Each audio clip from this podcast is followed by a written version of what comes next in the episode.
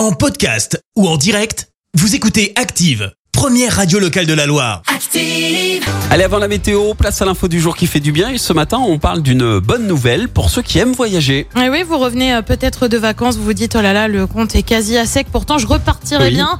Et là, c'est le drame, le billet pour aller à Aïe. Bruxelles en train, c'est plus de 200 euros. Ah là Euh, là. pareil pour aller faire un coucou à votre sœur à Toulouse, ça sent un peu le vécu, hein, n'est-ce pas?